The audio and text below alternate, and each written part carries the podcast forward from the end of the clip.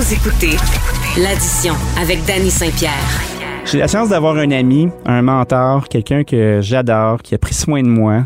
Euh, j'ai été son élève dans la fin des années 90 dans un cours de cuisine euh, qu'on appelle la formation supérieure de cuisine à l'ITHQ. Quand j'ai fait cette formation, ça payait pas de mine mon affaire. J'étais un peu un petit bum. Euh, j'étais pas très très fini. J'avais euh, l'envie de cuisiner, j'avais la passion, mais c'était pas mal ça.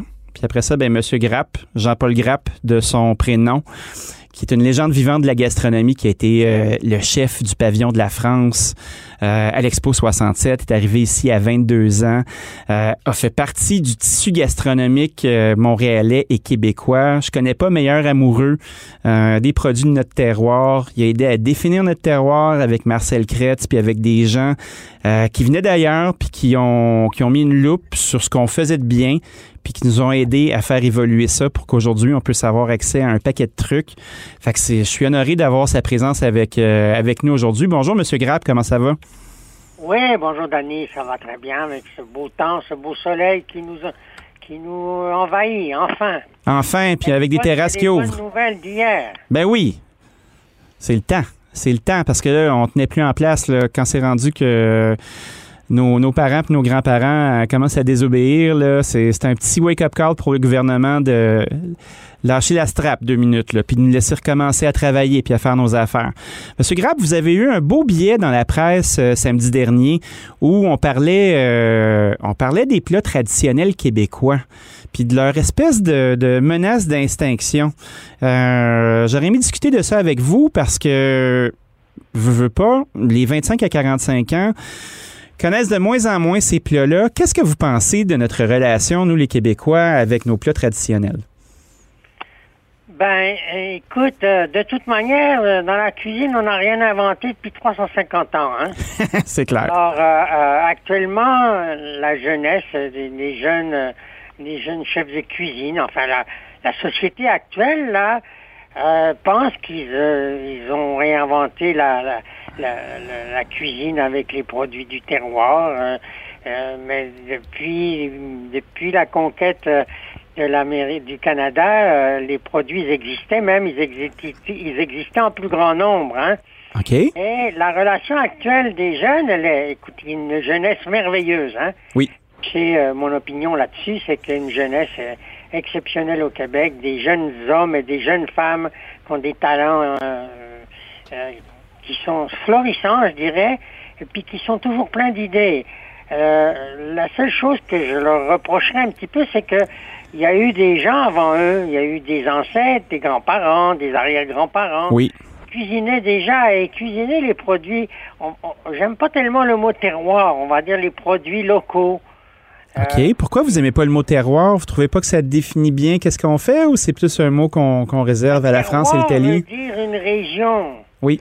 Hein, le terroir veut dire une région. Et je me rappelle avec François Skeller, on Oui. avait des grandes discussions. Est-ce que tu te rappelles bien de François Skeller? Ben oui, Madame Keller, qui était la critique gastronomique de la presse, c'est quelqu'un qui s'est vraiment bien investi, tout comme vous, dans la jeunesse euh, de la gastronomie québécoise. Puis jusqu'à jusqu'à ces derniers jours, moi, elle a pris soin euh, de, de, de me mettre en lumière, puis de pouvoir avoir de- des discussions qui m'habitent encore. là. Oui, c'était une dame extraordinaire. Une dame, euh, elle était, bon, critique gastronomique aussi, mais c'était une amie des cuisiniers. Oui. Elle comprenait le métier de cuisinier.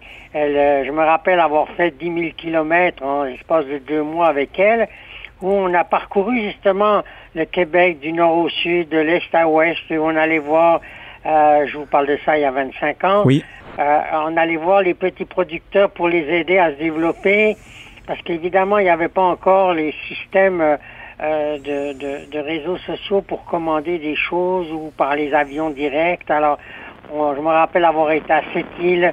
On a visité les gens de Sept-Îles pour leur faire manger des couteaux de mer parce qu'ils les avaient à côté d'eux, là. Oui. Ils les dégustaient pas parce qu'ils les connaissaient pas. J'ai été une autre fois à Fort-Prével, en Gaspésie Oui. où on avait fait avec des, des jeunes étudiants, on avait fait, on avait cuisiné les oursins. Ben oui, les oursins à l'époque, on jetait ça dans les vidanges, Ah, là, et personne ne mangeait ça. Comment vous mangez ces affaires-là qui piquent, là? Parce que pour les gens qui connaissent pas les oursins, là, On va se baigner, on Ben se oui. de partout. Mais j'ai dit, on va vous faire goûter ça. Si vous aimez pas ça, ben à ce moment-là, on a le droit de pas aimer quelque chose, mais au moins goûtez-le. Et c'était extraordinaire la réponse. J'avais fait une crème d'oursin. Oui. Évidemment, on commence pas par manger les oursins crus, on commence à les manger en crème. Oui. Et le rôle, le rôle d'un cuisinier, que ce soit il y a 25, 30 ans ou même maintenant, c'est justement d'aider nos concitoyens québécois et québécoises à mieux connaître ce qu'on a. J'ai toujours dit, après 20 ans de Festival Montréal en Lumière, où, on a reçu, on a reçu des 575 chefs du monde entier, je pense, de mémoire, là. Ils pensaient que quand ils arrivaient à Montréal, qu'on était des Américains, qu'on mangeait du steak et tout. Et ma plus grande fierté, c'était de les voir repartir en disant, ben écoutez, monsieur, vous avez, vous avez des produits extraordinaires ici. Ça, c'était la récompense suprême. C'est de savoir que ces gens qui venaient de l'Australie, qui venaient de l'Italie, de l'Espagne, se disent, ben, le Québec, ils ont des produits extraordinaires pour cuisiner. À tel point que chaque année, j'en ai envoyé la, semaine dernière, oui. j'envoie des têtes de violon à un très grand chef qui est sur la côte d'Azur, qui s'appelle Jacques Chibois. Ah ben oui, j'ai été mangé chez Jacques Cibois, une belle entrée de langoustine à 95 euros. Une très grande maison qui est à Grasse sur la côte d'Azur. Alors, je m'envoie chaque année des têtes de violon. Ça, ça veut tout dire. Ça veut dire que ils ont vu nos produits, connaissent nos produits. Alors, ils connaissent à l'étranger. Alors, d'autant plus qu'ici, écoutez, j'ai toujours dit, tu te rappelles à l'école, oui, oui, oui. Québec, c'est le paradis de la gastronomie. Ouais, c'est le paradis de la gastronomie. Il y a de beaux produits, il y a des gens qui savent les transformer, mais vous trouvez pas que c'est un peu injuste que les gens sont pas prêts, les Québécois, à payer le même prix qu'on paye à New York ou à Paris pour manger justement ces magnifiques produits qui font vibrer l'ensemble de la planète? Mais quand c'est le temps de les servir à notre monde, on dirait qu'on n'est pas capable de dépenser. Qu'est-ce que vous pensez de ça, vous? Ça, tu as tout à fait raison. Tu as tout à fait raison. C'est culturel encore. Hein? Oui. Écoute, il y a eu des potes géants. Tu pas connu ça. Il y a eu des potes géants depuis, moi j'ai dit que ça a commencé dans les années 60, là. Oui. les Québécois et Québécoises, ils ont retrouvé leur identité culinaire. je ne ferai pas de politique aujourd'hui, là. Ben, pourquoi pas? Ce serait le fun. Au niveau culinaire, ils ont retrouvé, ils ont retrouvé le goût, le goût je me rappelle à ce moment-là, quand je suis arrivé au Canada, le foie de veau, ça allait aux poubelles, les riz de veau, ça allait aux poubelles. Ah oui? J'étais fasciné parce que le foie de veau en Europe, comme tu sais, c'était réservé aux enfants en croissance parce qu'il y a beaucoup de fer dedans. Oui, mais le foie de veau ici, euh, les mamans le préparaient euh, du foie de veau, du foie de bœuf parce qu'il n'était pas assez riche pour prendre du foie de veau. Puis ça se mangeait avec du bacon. Tu sais, tu avais un peu de foie de veau, tu avais une montagne de bacon par-dessus, puis c'était... C'est ça, mais ça c'est ben, ça c'est la culture. Euh, euh, c'est que on n'avait pas l'habitude. Euh, et maintenant, moi, je suis fasciné. Je dois admettre que je suis fasciné par l'évolution qu'il y a eu ici au Québec. Mais pour répondre à ta question, oui. il est vrai que des gens vont aller en Europe, que ce soit en Italie, en Espagne ou en France, ils sont prêts à dépenser 250 dollars par personne pour manger dans un grand restaurant. Oui. Et la même chose, on va dire à la même qualité ici au Québec, Oh là là, c'est des voleurs. Oui, puis c'est la même maudite personne hein, qui te casse les pieds en te disant Ah, vous savez, moi, j'ai été mangé à Monaco, j'ai mangé là, j'ai mangé là, ça m'a coûté 2000 pièces à quatre. Puis après ça, ils reçoivent la facture, ils ont pris une grosse bouteille de vin, ils sont même pas capables de laisser 15% puis ils sont là, puis ils commencent à couper des scènes en quatre. Fait que tu fais OK tu vas aller faire ton parvenu dans un autre pays, puis tu broncheras pas pour impressionner tes chums, puis quand tu reviens dans ton pays à toi, dans ta ville, dans ton quartier, t'es pas capable de dépenser, on n'est pas aussi bon qu'eux. Moi, je vous dirais que ça me fâche et ça n'arrêtera pas de me fâcher. Mais c'est vrai que ça te fâche, mais il faut être patient, Denis. Ah, je suis patient, ça fait 25 euh, ans que je suis patient, M. Grapp. Parce que malheureusement, euh, il, faut que ça, ça, devienne, il faut que dans l'esprit des Québécois et Québécoises, que la nourriture passe avant le troisième la troisième voiture qui se trouve dans le stationnement en avant. Oui. Si j'ose faire une comparaison. Tout à Parce fait. que la nourriture, on, on avait l'habitude ici, manger, c'était pour nourrir son corps. Oui. C'est-à-dire pour vivre en fin de compte. Tandis que quand on va arriver à transférer dans notre esprit, dans notre philosophie que manger, c'est une jouissance de la vie, c'est un plaisir de manger gustatif. Oui. C'est-à-dire se réjouir devant ne serait-ce qu'un plat ordinaire. Je viens d'écouter une émission à la radio en venant dans ma voiture sur les asperges. Oui. sur les asperges, il y avait plusieurs intervenants qui parlaient des asperges. Moi, je mange ça avec une, une salade César. ben oui. J'avais de la misère. Moi, moi, je suis un puriste. Hein. Si je mange des asperges, tu te rappelles, Danny? Mm-hmm quand tu faisais des plats puis qu'il y avait 7-8 saveurs dans ton assiette. je me suis dompté avec le temps, mais effectivement. Oui. Parce que pour mettre les gens en contexte, euh, M. Grapp euh, était le professeur attitré euh, au cours d'élite de cuisine qu'il y avait à l'ITHQ, puis qui est encore, qui est encore en place aujourd'hui, puis qui a formé une cohorte de jeunes cuisiniers qui, à la fin de leur cours, allaient faire des stages en France et qui revenaient sur Montréal après pour partager ce qu'ils avaient appris, puis entrer dans des brigades. Puis vous avez enseigné ce cours-là pendant quoi? Plus de 20 ans au moins? 16 hmm, ans. 16 ans. Mais 16 ans, vous avez eu le temps de former euh, Martin Picard, vous avez entretenu des liens que vous avez encore avec Norman Laprise, David McMillan, puis euh, so on and so forth les caractères les plus faciles du Québec. ah ben je pense qu'il faut être têtu pour faire ce métier-là. Puis parlons-en du métier parce que je me souviens quand j'étais dans votre cours, puis je vous entendais parler de, de votre implication politique parce que vous veux pas, vous étiez euh, vous étiez toujours indigné du fait qu'on n'avait jamais reconnu le métier de cuisinier, puis vous aviez démarché auprès euh, de plusieurs gouvernements euh, cette possibilité-là que le métier de cuisinier, au même titre que le métier de plombier ou d'électricien, soit reconnu euh, aujourd'hui, avec les pénuries de main-d'œuvre qu'on voit, avec euh, la désaffection qu'on voit au niveau des étudiants, parce que même le THQ a des difficultés à recruter, malheureusement, euh, on n'est pas capable d'engager. Les employés ont le gros bout du bâton puis commencent à demander des salaires, même s'ils n'ont pas nécessairement la compétence. Ça vous ramène à quoi, ça, dans l'effort que vous avez fourni?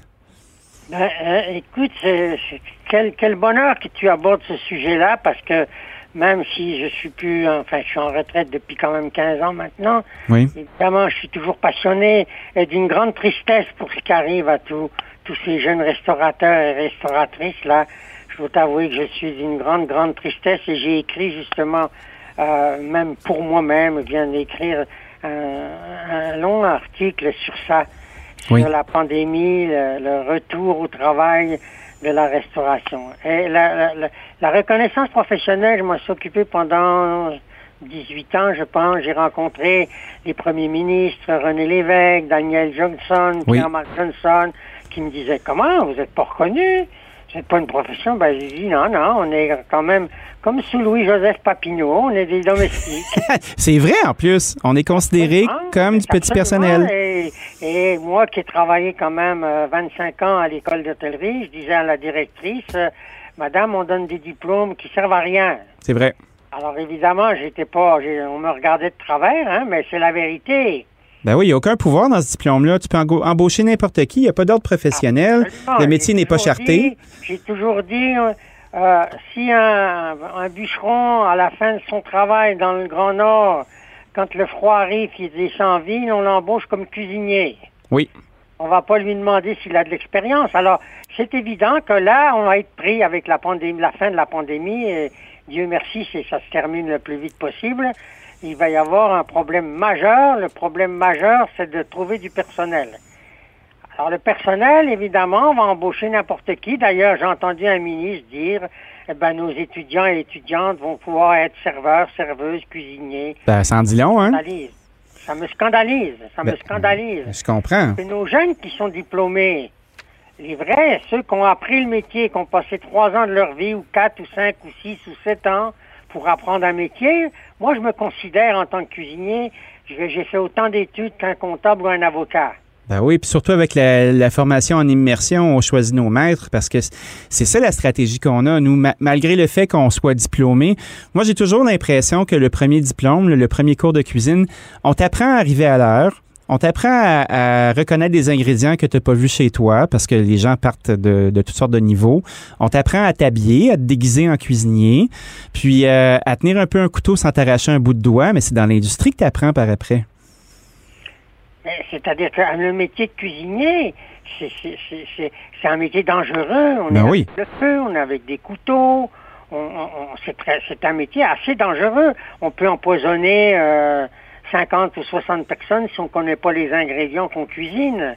Alors j'ai de la difficulté à, comprendre que dans notre société actuelle, où en Europe, le métier de cuisinier est considéré comme un métier d'art.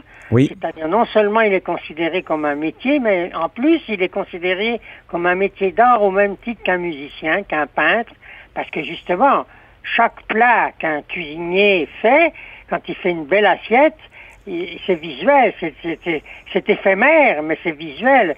C'est développer les cinq sens de la de l'homme et, et arriver à rendre heureux un client. Tu as, eu des restaurants, tu en as encore, Danny. Oui. Le plaisir que tu as, c'est pas toujours l'argent. C'est qu'une fois que tu vois, tu as servi tes, tes gens, tes clients, tu vas les voir, puis dans leurs yeux, tu vois qu'ils sont heureux parce qu'ils ont bien mangé. Ben moi, ce que j'aime, M. Grapp, c'est tout ce que vous venez de décrire, mais j'aime aussi avoir des équipes. J'aime ça être capable de bien les payer. J'aime ça être capable d'avoir les moyens de servir de belles denrées, puis de pas faire des compromis douteux. Euh, j'ai envie que mes employés soient capables de s'acheter des maisons, euh, qu'ils soient capables de vieillir dans le métier parce que rendu à 28 ans, là, euh, c'est pas juste à la passion que tu carbures. Hein? Tu as envie d'avoir un salaire pour être capable de garder ta blonde, peut-être avoir des enfants, avoir une auto qui est pas trop maganée, puis être capable de t'acheter un appartement. Puis ça, c'est ce que le métier nous permet pas en ce moment parce que les prix sont super bas, parce que les gens sont pas prêts à dépenser. Est-ce que vous trouvez qu'on devrait restreindre l'accès au marché à plusieurs restaurants pour qu'ils arrêtent de se cannibaliser pour qu'on soit capable d'avoir un espèce d'effet de rareté et puis qu'on soit au moins capable de payer les gens qui restent dans le métier, qui sont compétents à leur juste valeur? Mais tout à fait. Ton raisonnement est, d'une pureté exemplaire. Merci. Le problème, c'est que si on prenait un repas en Europe, que ce soit en Italie, en Espagne, en, oh oui, en Angleterre, le même repas qu'on va manger dans un grand restaurant de Montréal, il coûte 30 de moins cher que dans, dans Europe. Oui. C'est 30 30 moins cher.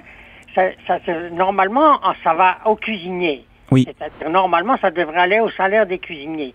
C'est pour ça que, quand on revient à la reconnaissance professionnelle, si au lieu d'avoir, euh, je dis des chiffres fictifs, là, au lieu d'avoir 8000 restaurants à Montréal, on en aurait 4000 ou 3000, mais que les gens qui y travaillent soient des professionnels et que les gens comprennent bien qu'il faut payer, il faut les payer normalement, je ne vais pas dire plus que n'importe quel autre métier. Ben non, c'est pas ça le point, là, tout à fait. Ils payent, comme tu as dit, qu'ils puissent acheter une maison, avoir des enfants, parce qu'il faut connaître que c'est un métier difficile. On travaille quand les autres s'amusent. Euh, samedi, le dimanche, à Noël, à Pâques, le soir. Euh, oui, puis il faut aussi reconnaître qu'une ville qui a une bonne gastronomie, c'est un pôle touristique qui est valable parce que maintenant, les gens choisissent leur resto avant de choisir leurs hôtels. Les gens qui s'en vont en Scandinavie, là, c'est pas parce qu'ils ont envie de faire du vélo à Copenhague, c'est parce qu'ils veulent aller manger chez Noma. Puis euh, sur la Costa Brava, les gens vont là, oui, parce qu'il y la Méditerranée, mais c'était pour aller chez, El Bouilly. Puis la même chose avec la, avec la Nationale 6 quand on s'en allait faire la route de Rouen, puis on arrêtait par chez Bocuse. Puis tout ça, la gastronomie, c'est hyper important pour la définition touristique d'un pays. C'est formidable, surtout que le Québec est réputé. Oui. Au Québec, j'ai entendu Mme Caroline Proux, la ministre du Tourisme, dire la semaine dernière que les revenus touristiques du Québec étaient de 16 milliards. Oui. 16 milliards, c'est de l'argent, ça. Ça commence. on arrive à comprendre que la restauration dans une société, c'est important pour le, le revenu de devise au Québec. Oui. Avant, c'était les potes et papiers qui ramenaient le plus d'argent comme devise au Québec. Après, c'était le tourisme. Et on devrait axer justement le tourisme en premier pour qu'on puisse dire, ben, le Canada, c'est un pôle, le Québec, c'est un pôle touristique pour la société québécoise pour ramener des revenus. Et ça, je suis pas sûr, mm-hmm. d'abord que les gouvernements le comprennent et que la société le comprend. Je suis bien d'accord avec vous, puis j'entends très, très bien les deux paliers que vous nommez. D'un, est-ce que le gouvernement, le, gouvernement le comprend? Je pense qu'ils en sont conscients parce que c'est des gens qui ont un bon niveau de vie, qui fréquentent nos établissements, qui ont du plaisir à venir à nos, tables, puis de constater qu'il y a une belle compétence, puis dans cette espèce d'écosystème un peu lousse, là, qui s'est fait euh, avec de la broche puis du duct tape, il y a de bonnes tables, puis il y a des gens courageux puis passionnés qui se sont fait un travail, qui ont ouvert des petites maisons qui se tiennent bien. Après ça, dans la société, moi, je pense que les gens qui fréquentent pas ça, ou même qui sont clients, ont de la difficulté à comprendre euh, l'envergure euh, de choisir ça comme métier, puis à quel point c'est important. Puis j'ai l'impression aussi qu'on a un souci de compétence dans notre société où l'envie du dépassement, l'envie de, prendre euh, son métier en main puis de dire je vais devenir excellent et je le ferai pas juste pour avoir des sous, mais parce que moi, j'ai cette rigueur-là, euh, je sens qu'on n'est pas sorti du bois. Euh, ben moi, je suis plus, je suis plus optimiste que toi. Tant mieux. Plus optimiste que toi. Dans la belle jeunesse, je suis toujours en tout. D'abord, écoute, je, suis émerveillé par nos jeunes qui réussissent euh, ici au Québec. Il y a des gens brillants, des jeunes brillants, euh, et surtout des patenteux. Oui. passé par là. Euh, je t'ai vu évoluer. on ben en parlait récemment quand tu acheté tes lapins chez Monsieur X, pas loin de, de Sherbrooke. je, je, regarde Colombe, qui est un peu mon m'a protégé. Oui, c'était votre projet, Colombe, parce que Colombe n'était pas bien parti, puis vous en avez pris soin, puis vous l'avez poussé, puis le Colombe Saint-Pierre, c'est un nom à l'international maintenant. Mais c'est ça, mais il y en a plein comme ça, c'est pas le seul, je veux dire. Mm-hmm. Il y en a partout dans la province de Québec. Suffit, donc on se doit de les soutenir. Oui. Que ce soit le gouvernement, que ce soit les anciens chefs, que ce soit euh, euh, les gens d'affaires, on se doit de les soutenir parce que comme c'est un métier difficile, c'est sûr qu'il euh, y, a, y, a, beaucoup de rejets, mais on se doit de les soutenir parce qu'on a des merveilleux produits. Quand on pense aux produits, là, que tout ce qui est pêché, on a qu'à prendre juste le, les homards en ce moment, là. Oui. Le, prix du homard en ce moment, c'est parce que tous nos homards, ils s'en vont à l'étranger. Ben oui, parce que les ventes sont garanties, parce que le marché local n'est pas capable de donner les sous qui, euh, qui vont avec. Les pêcheurs, ils dompent. Le gouvernement ne devrait pas statuer là-dessus de dire, bon, écoutez, que vous fassiez de l'exportation, bravo, mais vous devez garder au moins 15 de vos produits pour, le, pour les Québec. Ah, c'est sûr, mais il faut qu'ils les vendent, par exemple. On a de la difficulté à... Ils s'en vont à Boston. Ah oui? Parce que le gars de Boston, il va acheter une vanne, puis le gars de Montréal, il va acheter une tonne. Qu'est-ce qu'il fait, le pêcheur? Il va vendre à Boston. En plus de ça, il est payé en dollars américains, mais ça, c'est inadmissible. C'est inadmissible, mais qui va subventionner ça? Ça part encore euh, d'un exercice de communication qui est extrêmement important à faire, qui est de valoriser les aliments d'ici, puis de rentrer dans la tête des gens que consommer moins, mais consommer mieux, puis de payer le juste prix, puis qu'on arrête de se faire domper des produits de marde qui arrivent de partout, qui entrent en compétition. On fait juste penser aux fraises qui arrivent de la Californie en pleine saison, la saison des fraises du Québec. Puis là, le client qui n'a pas les moyens se retrouve à devoir choisir. Moi, je pense qu'il y a de ça là-dedans. Puis ça, on pourrait en parler pendant des heures, mais on est pas mal rendu à la fin. fait qu'on se dit à la semaine prochaine, M. Grapp. je suis plus optimiste que toi. L'important, c'est l'éducation. Oui, tout à fait. l'éducation, elle passe par des, médias comme toi, comme tous ceux qui font des émissions de, cuisine, de télévision, oui. euh, radiophonique, euh, les gens des médias écrits. Euh, mais quand que ces gens-là disent les, bonnes choses, par contre. Oui, il faut. Euh, qui disent les bonnes choses. Et je le répète, je répète, et je le répéterai toujours, le Québec est un pays de gastronomie au niveau des produits. Suffit de les faire connaître. Et pour ça, la seule formule, c'est l'éducation. Bien, on se teste là-dessus, M. Grapp. Merci infiniment d'avoir passé un moment avec nous, d'avoir partagé de l'histoire, de l'enthousiasme, de la passion, puis d'avoir été euh, et de toujours être ce porteur de flambeau pour nos beaux produits. À bientôt, cher ami.